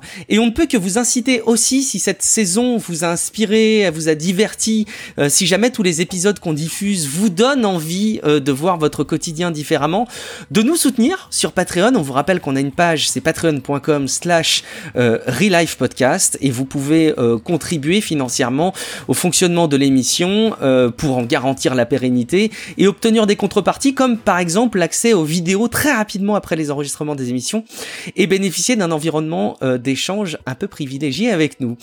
Merci beaucoup à vous de l'envisager. On se dit rendez-vous dans quelques jours ou quelques semaines pour un prochain épisode de Relife. Ciao à toutes et à tous. Ciao ciao, bye bye.